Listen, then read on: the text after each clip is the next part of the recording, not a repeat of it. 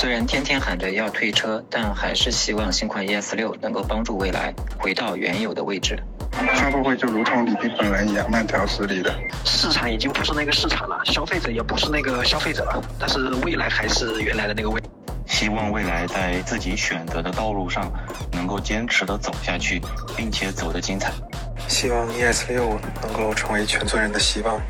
也希望未来能够直面自己的问题，在这个残酷的竞争环境中坚持下去，直到把自己当初吹过的牛逼一一实现。加油！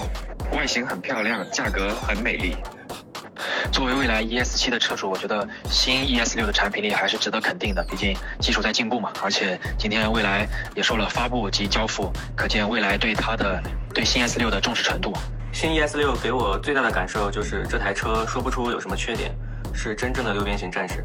现在已经公布的价格，我觉得是比较合适的。只希望未来可以把宣发、销售、交付、质量做好，尽量卖的多一点。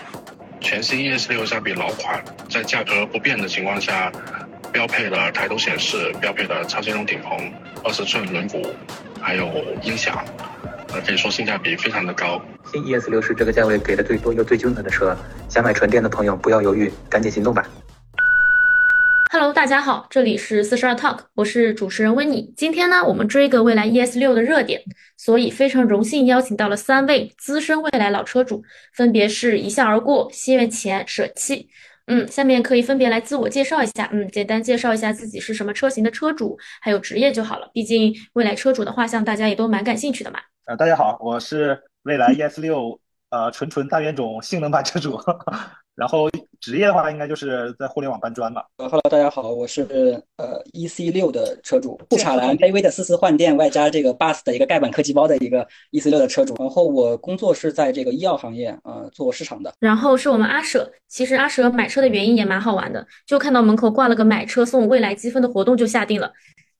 一月之隔和不限次数换电擦身而过的男人，真的是，当然不是一个月，就是擦肩两个月擦肩而过的。非无限次换电车主 ES 六的，呃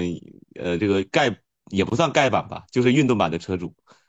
嗯，就是没有没有没有舒享套装的那个接近于性能版的车主。好了，不说废话了，直接进入主题吧。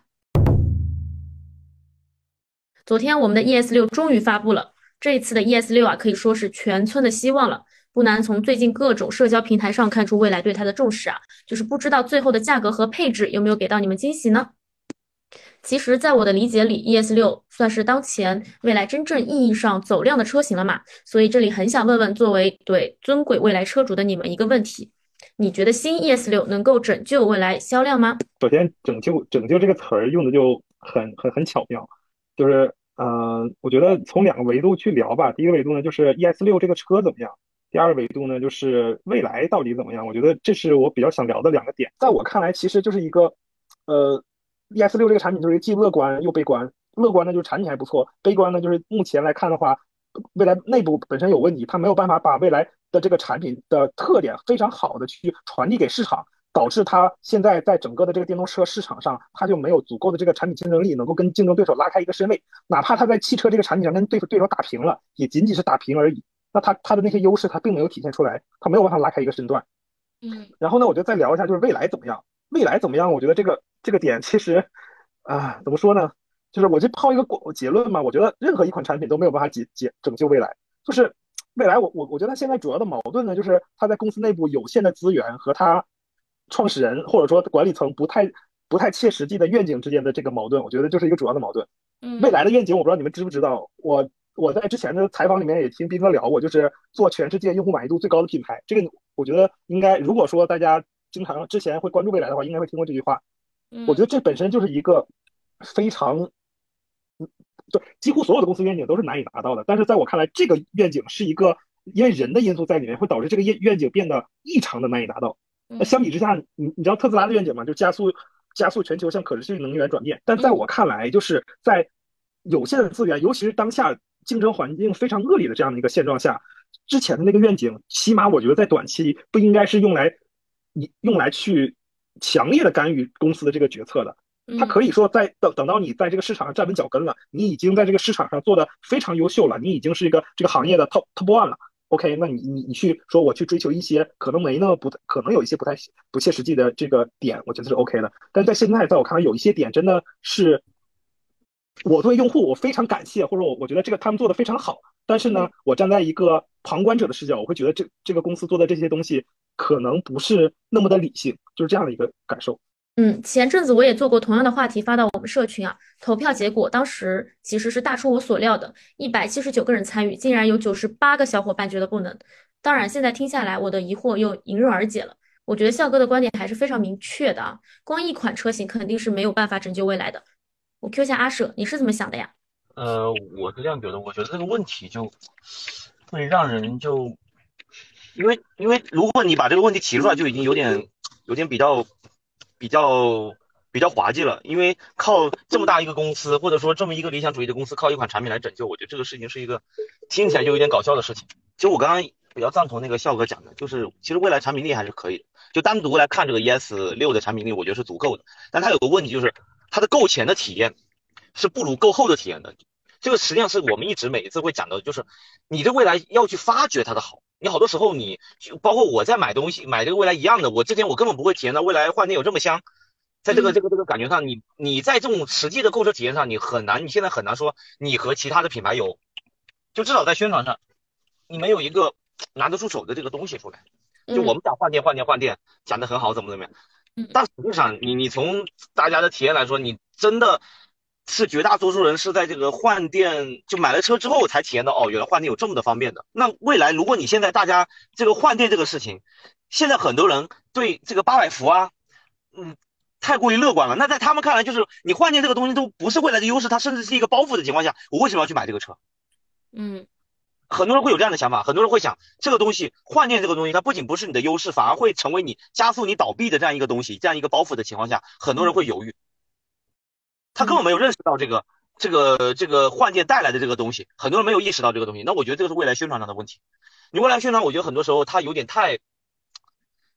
太高，叫叫叫叫叫太端着，太端着了。真的就那种感觉，好像就要高山流水啊，就是你你其他的就是什么下里巴人，我就是那种很高端的那种感觉。我觉得我觉得这种情况下，你你是打不过的。你你你你的你很多你的优势现在已经被很大程度上解构的情况下，这样的产品从宣传上没有优势了。那我为什么买？那别人当很多人在疑问，我以前我我这次回我老家，然后我有我有一个其实很喜欢未来的呃朋友还在问我，他说未来是不是快要倒闭了？那当别人问，这是我下一个要问的问题。我爸爸也经常问我这个问题。对啊，那这个东西别人已经在解构你了，已经让让你的引以为豪的优势，你的换电的优势，甚至会变成你的劣势。那你在这种情况下的话，你怎么去办？你你说你要靠这个来拯救吧？我我觉得未来不是现在，其实不是靠产品本身来拯救这个事情。我觉得未来真的很需要靠你的它的，你你要去改变这样一个可能你的公关的方式来拯救这个东西。如果你真的去靠产品，我觉得产品力其实从我我的感觉是一直是其实很能打的。那你在就是就是其实未来它最最有优势的反而是产品力的问题，最没有优势的其实是它产品的发布的节奏啊。其实我们一直在讲的，包括在宣传啊这方面有，其实这些反而我觉得是它。更大的问题，但是目前来看，我觉得这个问题就是你能不能集中资源，先把你现在最紧要的几个问题攻破了，让让至少我不说新的车主，让老车主，现在老车主，问题是很多老车主对你未来发布的节奏都有很大的质疑，你能不能这些问题解决了？我觉得这是未来其实当前更需要解决的问题。你你那打比方，我我说白了就是你你现在，我现在已经看了很多，真的看了很多竞品吧。你适当有时候，我觉得是要搞一些投机取巧的事情的。就你在这种市场竞争环境下，你别人是已经有点已经很明确的攻击你了，或者说呃在阴阳怪气搞你了，然后你反而你还在好像阳春白雪，在高山流水，你不不屑于搞那些下里巴人的事情。那我那那你这个东西，我觉得你肯定你在你在你的对于目前市场竞争环境的这个判断都是有问题的。对，我我我就就是现在，你如果你让一个老车主或者说让已经买了车主对你目前东西。都没有信心的情况下，那我觉得，你你你这个这个这个确实是要，呃，当下最必须解决的问题。总结了一下阿舍的观点啊，确实我在这个“拯救”两个字上用的非常的巧妙嘛。当然说一款产品肯定是没有办法去拯救未来的，包括说未来其实也不需要这一款产品去拯救啊。当下未来最需要去做的事情就是更好的去营营销自己的产品。确实，现在蔚来跟友商对比的话，不管在宣传力度上啊，还是公关上，都显得有点没跟上啊。我自己作为车主，其实也蛮着急的，希望蔚来可以给力点。我们现在要给这个钱钱一个机会，钱钱已经静音了许久了。钱钱晚上好。哎，大家好。嘿嘿，我我其实刚才在在那个在写小作文。对我，我刚我刚刚在你们在你们想的时候。我就我我去查一些数据，拯救这个事情上面来，就是我刚才其实听到最后呢，我其实就会有一个问题，也是问我自己的，就怎么样来定义拯救？呃，我不知道从什么时候开始啊，可能就是未来总体的销量下滑到一万一万一万台每个月以后，好像大家就开始讨论说未来要拯救了。然后呢，ET 五出来的时候，大家说啊，这是一个能够让未来起飞的这么一个车型，但后来其实也没有。但是呢，嗯，我刚拉了几个数据，为什么为什么拉这数据？我其实很好奇，我说未来现在到底能卖多少车？嗯，后来我看看四月份公布出来，应该是不到七千台吧，对吧？六千多台，但是。很有意思的是，这个四月份当中，呃，从二三四三个月当中，未来的这个几千台，虽然总的销量都不高情况下面，它的一七五的销量，四月份还是有将近四千三百台，其实和去和和这个二二年的时候 ES 六的平均的这个销量差不多，也就是说它就是一个差不多四五千台的这么一个一一个范围。然后你再拉到现在这个这个图榜的这个理想来看，理想 L 九的二三四月份平均拉平了之后，也就呃现在差不多也就是在。五千多台、六千台的样子，你觉得如果说我单单一的就对比一个价格和它所对应的这个车型来说，这这个其实就是一个玩具车嘛？对于大部分人来说，可能就是一个偏，反正肯定不是个偏家用属性的车。我觉得它销量不算差，就这个呢，其实对吧？这个其实其实就就很有意思。你看，我们都在说这个销量好像已经跌得一塌糊涂了，其实一七五一台车也能卖四五千台。大家觉得他们应该卖得好，是因为它便宜，但是它再便宜，它跟 ES 六去对比。那还是会差的，对吧？就其实我我一直会觉得说，国内的这个市场就这样子的，就是 Model 3跟 Model Y，我我当时一开始我也喜很喜欢 Model 3，但 Model Y 出来之后，我去对比了空间，我可能还是会倾向于 Model Y，所以我觉得 E T 五这个车型其实就是一个挺独特的存在，它还是能卖四五千台，所以我并不觉得未来现在销量跌到什么特别厉害的一个程度啊。你整个拉平了之后，你会发现，其实我个人会觉得并没有在它的整个的品牌或产品力上面有什么大的一个。那如果你再对对标一下真正的同样价位的纯电车型，那其实就对标小鹏，其实它销量没有跌到哪里去，只不过呢这里边是被理想。一枝独秀拉上去的。那理想的话呢，其实我们从数据上面来看，它基本上也也差不多就是这么一个水平。那现在的话呢，大家都在讨论是被理想理想带出来的这个这个周榜，周榜这个事情呢，其实我个人会觉得这个挺符合理想一贯作风的，就是，呃，他知道这个时候呢几家车型都在换代，然后呢销量不好的情况下面，他要他要通过这样的方式来把自己给给给冲击住。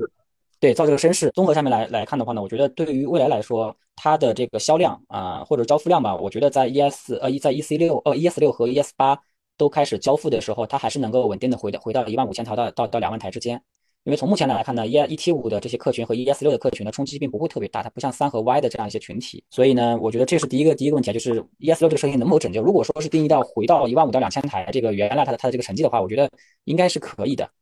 呃，然后，但如果说你要像像像理想那一样去喊着我要追三万台、四万台，我觉得，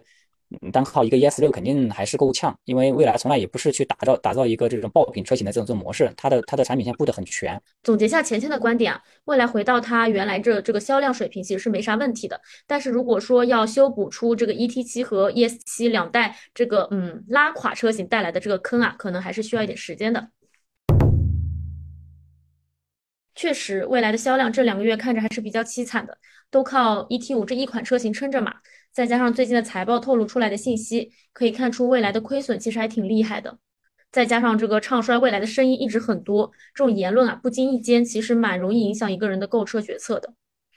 作为车主的你们，其实也可以和大家一起聊聊这个事情嘛。你觉得未来会不会倒闭？我觉得这个事情可能有点有点这个舆论的一些地方啊，就是自未来自己本身，它它。喜欢他的人和讨厌他的人，其实我觉得都是一个原因，就就是他现在是一个很，你你说好听点就很浪漫，说不好听点就是有点过于理想主义的这么一家公司。真正出问题的地方不是梦想出问题的，我觉得他梦想的那个那个部分做得非常好，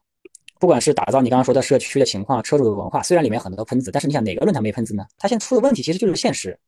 就是我们所谓的基本功出了问题，其实一直说交付的拉胯，包括产品节奏的不好，包括你看我们群里面讨论的关于它的一些公关的一些内容啊，这些其实我觉得是作为一个企业最基本基本功出的问题。从从这个点上面来说，就是我我并不觉得它好像说会影响到很多的一些代购车的人，但是你说有影响吗？肯定有影响，任何一个评价是都会有一些影响，但是不会影响一个一个大盘吧。作为一个这样的一个车企来说，它铺的面虽然很广，但是呢也也能看得出来，它不是把钱在往这种地方无脑的烧。它似乎是在画一个完整的一个版图。我觉得这个从它的布局上面来看，应该问题不大。而且的话，呃，这套模式的确国内已经有人想要去 copy，但是最后失败了，对吧？所以呢，这套独一份的东西存在，我想它是存在一定的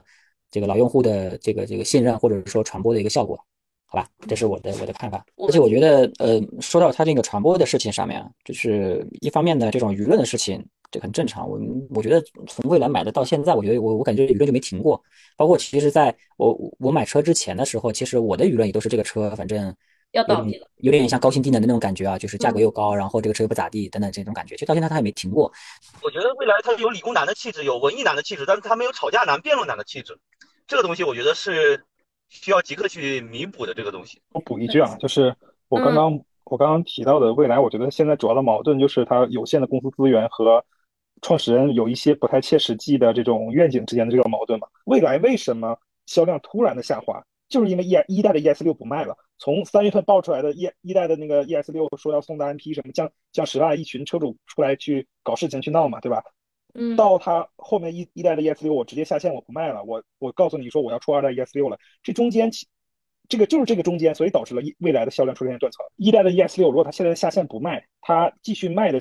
它去继续卖的情况下，它的销量它也不会像现在这么惨，它起码也会有一定的销量的。其实我觉得这个就是未来他自己的之他被他公司的所谓的这个愿景去绑架的这样的一个结果。但我觉得还是在战术的执行上应该更加理性一些，然后让自己走得更远嘛，才能去说给客户创造更多的价值。这个事儿我觉得是有必要的。你要说未来倒闭，那我觉得不会。为什么？我我的感觉就是，或者说我觉得未来目前遇到这些坑，比以后公司更大了，遇到这些坑会更好一点。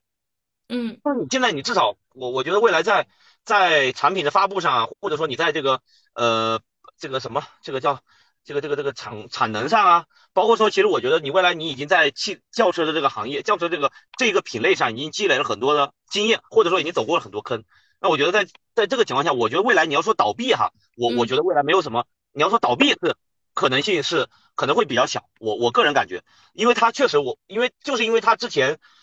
嗯，未来敢于去做一些可能吃螃蟹的事情，他走的包括他的体系啊，他的模式啊，都是都是肯定会遇到很多坑的。当下情况下遇到这些坑，比可能未来五年五年之后遇到这些坑会更好一点。就是通过这些东西，或者通过整个市场的竞争带给他们的冲击，更好让未来理清楚未来就是他今后五年应该做什么。其实未其实未来和其他产品最大的区别就是，你像理想。它可，它基本上做到了所见即所得，就是你现在比如说一个理想 L 九花四十多万、四五十万这样的一台车，你付出这笔钱，你看到的就是你所得的，你所得到的几乎所有了，最起码百分之九十五以上的东西了。未来你你你付出了这四十万，你所看到的这个，比如说这个这台车，可能只占这四十万的这个你感知到的价值的百分之六十，也许剩下的有非常多的这样的一大笔。体验其实是你在买车的时候你看不到的。另外一方面呢，就是你整个的这个综合的产品力，你现在的这个东西，就就像刚刚阿舍说的，已经开始变被竞争对手拿竞争对手拿来去打你了。你换电换电站是一个不可持续的，早晚要把你搞倒闭啊，等等等等这样的东西，已经开始变成这样的一个，那没有没有给你带来正向的反馈，反而开始被竞争对手这么样的去搞你了。那这个时候你的未来的市场和公关还在那装作。装装作没有看到，在我看来就非常不可思议。上面问题又衍生出了另外一个问题，就是你们下一辆还会不会买蔚来？我还会会不会买？我还是会买，因为我觉得我这个车，即使我可能大家嘲笑我比较久，但是我觉得这个车开起来我非常的舒服。两年半开了五万多公里了，我觉得我给未来给我带来的感觉就是非常非常的舒心，也符合我原来最早买车就是车不要成为累赘，车硬是成为一个助手这样一个想法。所以我觉得从目前的情况来说，我还会买，但是我需要的就是未来需要给我们更多的信心啊。那我就开说了，好吧？好。嗯嗯好，但还是稍稍有点长啊。嗯，首先直接先说结论是会，但我觉得有两个两个变量。第一个变量呢，就是未来还是不是那个未来；第二个变量呢，是我还付不付得起那个钱。对我觉得先把第一个第一个变量说一下。我觉得就是虽然前面聊到了，我觉得那个站在一个旁观者的视角，我觉得未来应跟他的这那个愿景应该有一些更理性的执战术执行。但是我又仔细的想了一下，其实之所以这么喜欢未来这个品牌，可能很大程度上跟它的一些理想化，跟它的一些。理想主义跟它的一些呃，就是对对车主的这样的付出是有很大的关系的，这是一方面，就是未来是不是那个未来？但是我相信，如果未来继续用很差的战术执行去去往下走的话，虽然这个品牌不会倒闭，但我觉得未来可能未必会还是那个未来了，这是一个很大的变量。实话说，第二个变量呢，就是就是我还有没有那个钱，没了。但我主观上肯定是还是希望去选择这个品牌的。对，如果有钱的话。钱钱呢？什么时候把你手上的车给卖了，然后换下一辆买断的未来？呃，我下一辆车大概率还是会，如果还是就是我会换车的，我下一辆车应该还是会会选未来，因为其实你想一想，就是在三十到四十的这样的一个价格区间里面，嗯，有别的车吗？大家的答案还是很坚定的，就是我在我自己这个能力范围内，我下一辆一定会选蔚来的嘛。我在我们的这个 ES 六群里也经常看到有用户朋友在质疑蔚来的服务，毕竟大家吹的最多的就是蔚来服务嘛。嗯，我也查了一组数据，截止五月一号啊，蔚来已经卖出了快将近三十三万台车了。不知道在这个车主体量下，蔚来的服务究竟有没有下滑呢？毕竟蔚来的服务体系也算是它的护城河其中之一嘛。今天采访的都是老车主，所以其实是最能直接的这个感受到差距，或者说服务到底有没有退坡的。对，可以都来说说看嘛。未来的服务究竟下滑了吗？说到服务，我我们先不谈，就是说车主的那些活动啊，因为我觉得活动本身并不是在服务的范畴里面。我我是感觉呢，未来的未来的整个服务情况就是，我们能够在线下碰到的所有的人，就不管是呃维保维保中心的，对吧？你不管是自己弄还是有些三方合作的，或者说是纽屋里的那些这个这个 NHS，那其实这些人我感觉就是他们啊，包括包括我们换电小哥，我碰到的所有的换电小哥，就是给我感觉什么？未来的所有的人有一种，他们好像进了海底捞一样的，就是。他好像自己的那种服务的那种意识是特别特别重的，嗯，那么对对对，对吧？这个我在线下的感觉是这个样子的，但是线上呢，嗯，车主变多了以后，这个服务质量的确是有下降。就是我我们说的，原来可能是自己的销售的这个这个 fellow 在在跟着你去帮你来解决这些问题，现在统一换成二十四 K 嘛，对不对？其实其实说实话，就是虽然二十四 K 的这个呃，就他自己本身的话呢，跟我们之间还是可以的，但是我我我讲实话，我并不认可这个二十四 K 的这种服务模式，因为呢。我不知道有没有用过，就是有些那种侠里面的，像可能有些贵宾的那种那种专属服务的啊，就是我我我懂，有可能那样那样去那样去用它，嗯，对吧？但是呢，你放那么一个人，就感觉他和他和凯蒂有什么区别呢？对，是的，我懂这个意思，就是从一个专属的你你感能够感知到的一个客服，变成了一个那种流程化的模式化的一个客服，我觉得确实没有那种就是专属的感觉，也没有那种温度在里吧。我就觉得好像他他虽然二十四小时无处不在，但是你你不会跟他产生什么感情什么的。不像以前，你 follow 在本来就没有感情啊，是我们本来就是跟跟小姐姐们没有不会产生什么感情。其实之前和之前和 follow 是有牵绊的呀，这种是不一样的。那你现在是没有这种在里面。嗯，那笑哥觉得呢？不管是这个线下举办试驾会啊，还是带女儿去牛屋，其实你和 follow 的交集是我们四个里最多的嘛。你有觉得未来的服务下滑吗？就阿舍和阿钱刚刚也聊到，就是客服也好，follow 也好，他们的这个服务的这种和你能够产生情感共鸣的这个这个这个点，其实在逐渐的消退。但其实作为一个偏业内人士吧，因为我们做的工作都是跟偏我我这边做的工作就是偏售后和跟客服打交道的这样的一些工作，我们会其实，在我们看来，其实未来是一个让我们就他们他的他在这个这方面的服务水平，其实让是让我觉得挺难以想象的，很不错的这样的一个高度和 level 了。我挺理解的，因为我觉得一定会有这样的一个变化。对，就是你你的你的服务能力从。某几个人非常突出，然后他就能给你给把你服务的很好，变成说现在有快三十万的车主，我怎么样的去呃规模化的把这个能力去复制出来？其实在这中间会有非常多的曲折，一定是有这样的。是的，是的，是的，是的。对对对。但是但是我我有一点可能我自己的感觉上面会比较重一点的，就是好比说大家一直都在说你服务做得好就要对比海底捞，对吧？但是其实我很不喜欢去海底捞，我觉得我在海底捞里面那些服务人员表现出来那个热情，让我感觉很不自在。那是过度服务嘛？对，很过度服务嘛。那么我其实就包括二十四 K 也是一样的，就是我是担心说，我到后面了以后，当你所有东西全部是都是 SOP 了，那么每个人做的动作都是一样的，那么那个时候就没有所谓的那种叫做像朋友一样，对吧？那个 f e l o 栏打分的时候也会让你选像朋友一样，但是你怎么会跟一个走 SOP 的人去就说像我朋友一样呢？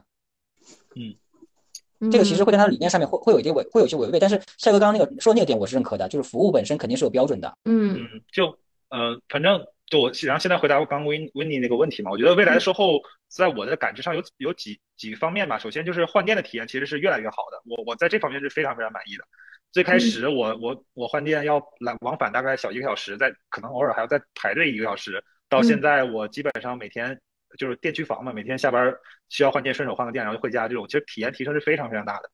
然后在整售后服务就是这种那个交付中心这方面的话，我我。其实接触的不多，但我相信我应该比你们在座的各位接触的频次会多一些。然后我感觉我就很挺不错的。因为其实，在座的各位的二 C K 也并不是纯纯的是服务我们的，他们应该也会有一些 KPI。其实我觉得我可以给你们提提一个一个一个一个应该应该怎么说呢？一个 idea 吧，就是说。其实对于一个二四 K 来讲，他去同时主动的去服务好那四百个车主是非常非常难，几乎不可能的事儿。但是如果你有一些事情，你去找到了他，他大多数情况下是愿意、愿愿意也也愿愿意去尽全力去帮你把这事儿解决好的，哪怕是这个事儿是跟车或者跟未来这个这个这个事儿没什么关系的的这种。但是如果你真的找到了他，他应该会在有限的的这个能力范围内能帮你把这个事儿尽可能的去解决好。我觉得这个就已经很很不错了。你们有需需求的时候，你们也可以试试。其实我能够理解这种。嗯，这种状态，而且我想的还有一点就是，其实我们每个人想要想要的都是定制化，但是实际上定制化和规模化又是冲突的。